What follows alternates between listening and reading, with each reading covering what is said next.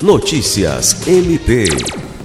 Criado logo após a conquista da autonomia administrativa e política do Estado, através de lei assinada pelo então governador José Augusto de Araújo, no dia 26 de julho de 1963, o Ministério Público do Estado do Acre, MPAC, comemorou 58 anos de criação, nesta segunda-feira 26.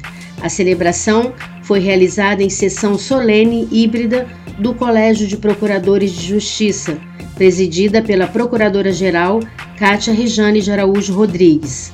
Na ocasião, também foi lançada a terceira edição do Prêmio de Gestão e Inovação.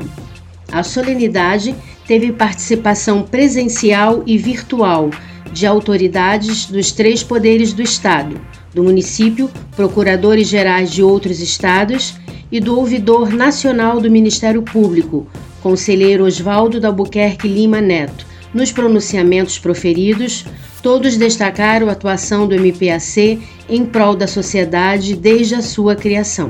A Procuradora-Geral fez o lançamento da terceira edição do Prêmio de Gestão e Inovação do MPAC, que visa premiar e disseminar projetos bem-sucedidos da instituição. Lucimar Gomes, para a Agência de Notícias do Ministério Público do Estado do Acre.